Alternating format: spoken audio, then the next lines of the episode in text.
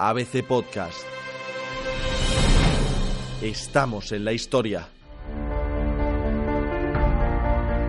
El 4 de abril de 1741, a bordo de la Galicia, nave capitana de la defensa española de Cartagena de Indias, el virrey Sebastián de Eslava y el teniente general de Marina Blas de Lezo dirimen cara a cara sus diferencias sobre el mejor modo de contener el ambicioso ataque inglés, comandado por Edward Vernon.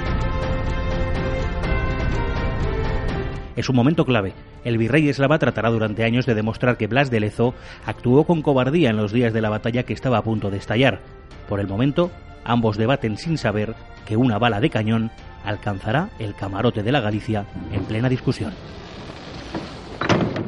Excelencia, si vamos a abandonar los fuertes de Boca Chica, debemos preparar una evacuación de emergencia, o los ingleses nos cortarán el paso y perderemos en el repliegue muchos hombres necesarios para guardar la plaza. Hay que hacerlo. Lo que hay que hacer es combatir hasta el final en cada posición. El teniente general de Marina tiene aprehensión a las fuerzas de Vernon. Lo que tengo es una pierna, un ojo y un brazo que demuestran lo contrario. Eduardo Vernon y yo nos vimos las caras el año pasado. Eso fue antes de su llegada, Excelencia.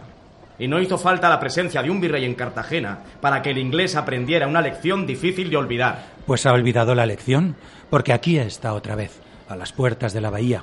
Escúcheme, por una vez, como si fuera otro oficial quien llama su atención. Olvídese de nuestras cuitas. Están entrando. No quiero abandonar a mis hombres por una imprevisión. Hagamos las cosas como Dios manda. Es importante que no nos corten la línea de evacuación si vamos a abandonar la entrada a la bahía. ¿Tanta precaución no será cobardía? Ya ofende. Excelencia, su reiteración en mí.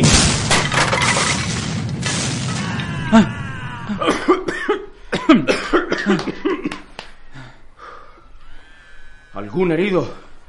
Poca cosa. Si antes lo digo.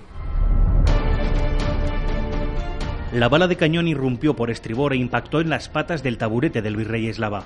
Ambos están heridos, no graves, con astillas clavadas en la ropa y en el cuerpo. El brazo de Blas de Lezo no temblará durante la batalla, aunque ha sido alcanzado. Esa bala es el anuncio de que todo se acelera, de todo lo que se avecina, de que no hay tiempo que perder.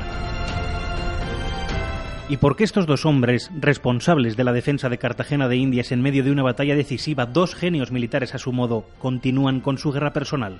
Mariela Beltrán y Carolina Aguado acaban de publicar La última batalla de Blas de Lezo, un libro de referencia sobre la materia. Carolina Aguado es historiadora. Eh, Eslava y Lezo son como el choque de dos trenes, son dos grandes personalidades. Eh, militares y dos grandes personalidades humanas y chocaban, chocaban en, un conflicto de personalidad y en un conflicto de, de, competencias. Los dos tenían una forma muy diferente de entender la, el mando, eh, porque uno es un marino y el otro es un oficial, oficial de tierra y eh, también porque Blas de Lezo es, dentro de que era muy previsor, tenía una capacidad estratégica, eh, de estratega muy fuerte y era capaz de anticiparse a los movimientos del enemigo, era también muy impulsivo y muy visceral. Entonces, lo que consideraba que tenía que hacer, lo hacía o lo intentaba hacer. Como él en la batalla de Cartagena de Indias tiene por encima a Eslava y él es consciente de que tiene un oficial superior que debe aprobar sus órdenes o validar sus órdenes, él se las transmite y cuando se las transmite Eslava lo que hace es, en la mayoría de los casos, tratarlo con indiferencia. Después de sobrevivir al cañonazo en la Galicia, Eslava se fue inmediatamente a organizar las tropas de la ciudad amurallada. En los últimos meses había ordenado mejorar las defensas que Blas de Lezo había practicado para sacar más partido a las pocas fuerzas de que disponían. La proporción era seis barcos de guerra españoles contra 31 de los ingleses. El héroe cojo, tuerto y manco había diseñado una red de baterías desde Tierra Bomba y la entrada por Boca Chica que se sumaban a la nutrida defensa de la ciudad. Contra esas defensas había chocado Vernon en noviembre de 1739. Pero en abril de 1741, ante una armada muy superior, Blas de Lezo se empleó a fondo para resistir durante el inicio del ataque de los ingleses y logró retenerlos en la entrada de Boca Chica durante un tiempo que resultó precioso, por el frenazo al ímpetu de Vernon, que al verse en la bahía envió correos anunciando su inmediata victoria. Como es sabido, el correo llegó a Londres con la feliz noticia y ya se sabe que acuñaron medallas y monedas de homenaje, sin saber que mientras las fundían, La victoria se había mutado en una gran derrota por el valor del medio hombre. En realidad, con estas medallas es con las que surge el mito de Blas de Lezo. Eh, eh, ese mito de Blas de Lezo lo crearon los ingleses y lo crean precisamente porque acuñaron unas medallas donde conmemoraban una victoria que nunca, que nunca se había producido. Durante el tiempo que ganó Blas de Lezo con su resistencia, la malaria se extendió entre la tropa británica y elevó el precio que pagarían en sus intentos de asalto al fuerte que defendía la ciudad. Pero Lezo tuvo que arrastrar una decisión que odiaba como marino, que habría querido evitar hundir sus propios buques a la entrada de Boca Chica. Contaba con ellos para su plan de repliegue y para montar una segunda línea de defensa. Así que el intento del virrey de acusarle de cobardía fue una lamentable calumnia. De hecho, es una de las mentiras que la popular batalla produjo. Manuel Pérez Villatoro, redactor de ABC Historia. A día de hoy, la historia que se ha generalizado sobre Blas de Lezo no es más que una retaíla de inexactitudes repetidas hasta la saciedad. Para empezar, el medio hombre no se quedó ciego de un ojo combatiendo la guerra de sucesión. Él mismo explicó en una carta que fue mientras luchaba en el Pacífico contra los piratas. Siempre se ha dicho también que bombardeó Barcelona en la guerra de sucesión de 1714. Pero esto no es más que una mentira, porque por entonces no tenía potestad para tomar esa decisión. Sin embargo, las falacias más grandes son las que se refieren a la batalla de Cartagena de Indias. El mito dice, para empezar, que la flota que atacó la ciudad era la segunda más grande desde el desembarco de Normandía, pero la realidad es que han existido otras mucho más potentes. A su vez, el rey inglés tampoco ordenó acuñar una moneda conmemorativa en honor de la victoria, ni mucho menos. Estas fueron creadas por artesanos locales como un mero recuerdo. También se ha dicho que Lezo viajó hasta Cartagena de Indias porque era el mejor militar de España, su arma secreta, pero fue enviado allí realmente porque causaba muchas molestias en la corte. Para terminar, se le suele atribuir la victoria en solitario, pero la realidad es que Sebastián de Eslava fue también determinante y ordenó excavar las trincheras que rodeaban San Felipe de Barajas, las mismas que, según la tradición, hizo el medio hombre.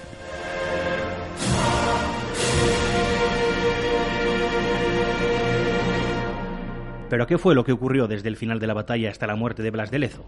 ¿Y de qué murió Blas de Lezo?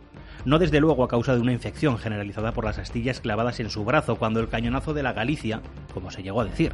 Pasaron tres meses, tres largos meses, en los que quiso defender su honor, explicar el hundimiento de los barcos del rey, algunos con los víveres que él no quería guardar en la ciudad por estar tan lejos de la línea de combate, a tres leguas, y no tenían hombres para acarrearlos. César Cervera, redactor de ABC Historia. Desde el inicio del asedio, Eslava y Lezo honraron las viejas riñas entre la Armada y el ejército.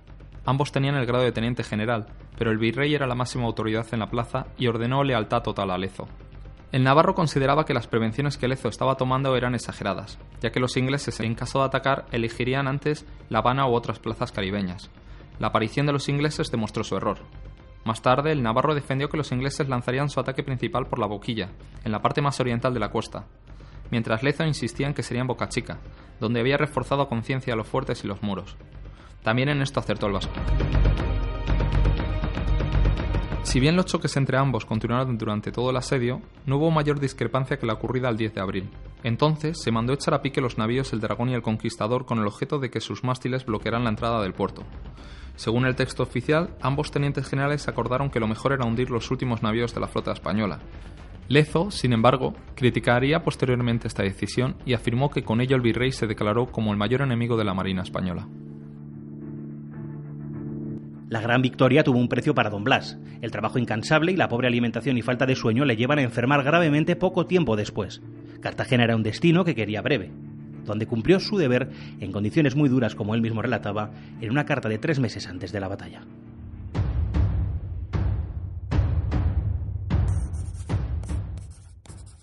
Por fin todo es menos importante que salir de este infierno, en donde para mí estaban guardadas todas las penas y trabajos, aunque hasta ahora, con la satisfacción de haber en lo posible desempeñado mis encargos con aprobación del rey y sus ministros.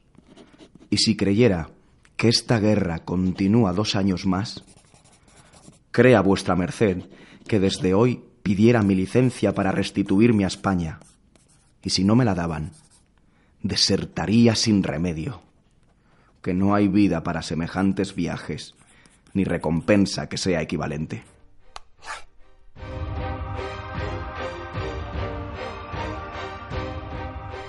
Morirá lejos de su mujer, Josefa, sin siquiera conocer a su hija menor, nacida un mes después de partir desde Cádiz. Y triste por las acusaciones de contrabando lanzadas por Eslava contra su mayordomo, y más aún por las que tuvo que soportar personalmente de cobardía y mando errático. Aunque trató de justificar documentalmente durante el verano todas las decisiones que como teniente general había tomado. Su estado empeoró, ya en las últimas semanas, con fiebres y calenturas, y se abandonó en la tristeza. Con 52 años, a las 8 de la mañana del 7 de septiembre de 1741, Blas de Lezo entregó su alma a Dios, y su cuerpo, gastado en mil batallas, cojo, tuerto y manco, se rindió en la lejana ciudad colonial. Pero ni después de muerto respetaron su intimidad el virrey y sus hombres. La venganza contra el héroe iba más allá de la muerte. El colombiano Juan Guillermo Martín Rincón es arqueólogo. Eslava encarga que le lleven para revisar los papeles personales de Blas de Leso. El saqueo se denuncia porque el virrey obvia el hecho mismo de la defunción con el único interés de acceder antes que nadie a los papeles. Se los lleva con el cadáver aún caliente. De este modo, impondrá en la corte su versión sobre lo sucedido. Acabado el inventario de los documentos del teniente general, el virrey los devolvió al secretario, aunque se desconoce si llegó a quedarse con alguno. No se conserva ni un solo escrito de Blas de Leso posterior al 24 de junio, fecha de la enésima carta de pugna con Eslava sobre su propia jurisdicción como comandante de los galeones. Se supone que sus últimas fuerzas fueron empleadas en su propia defensa, y de hecho el virrey se queja en una carta del 12 de julio de que Blas de Leso está tratando de crear una corriente contra él.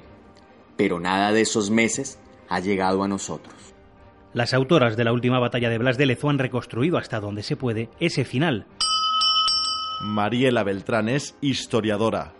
Nosotros eh, hemos eh, reconstruido su muerte a partir de los documentos que hablan eh, de bueno, pues colegas suyos que, que, informan de su muerte. ¿no?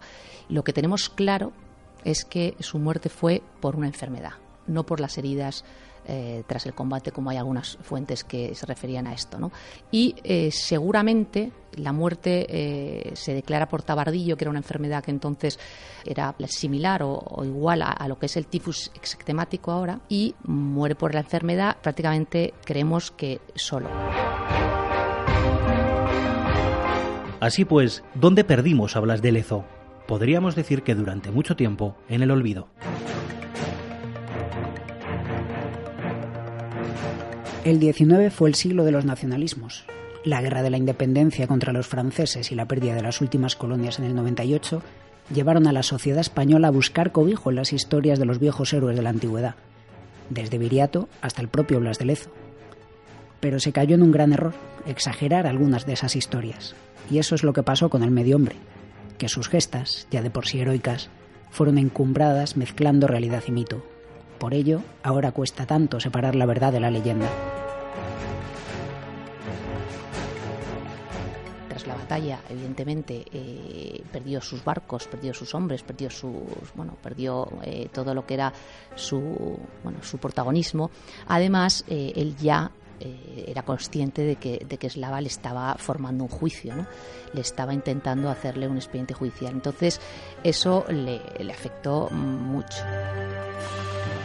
La memoria del incansable Blas de Lezo también sufrió amputaciones, como su cuerpo en vida.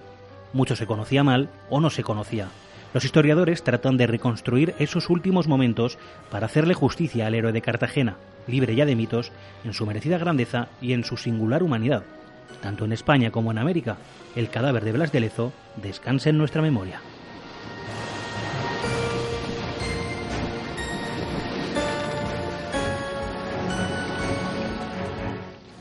ABC Podcast, estamos en la historia, episodio 3, coordinación Raquel Quílez, guion realizado por Jesús Calero, narración a cargo de Diego Moreno, realización y montaje Rodrigo Muñoz, dramatización hecha por los actores Ángel Mauri en el papel de Blas de Lezo y Pedro Manuel Villora en el del Virrey Eslava. también realizado con la colaboración de los redactores de ABC Historia Manuel Pérez Villatoro y César Cervera, del arqueólogo Juan Guillermo Martín Rincón y de las escritoras e historiadoras Mariela Beltrán y Carolina Aguado.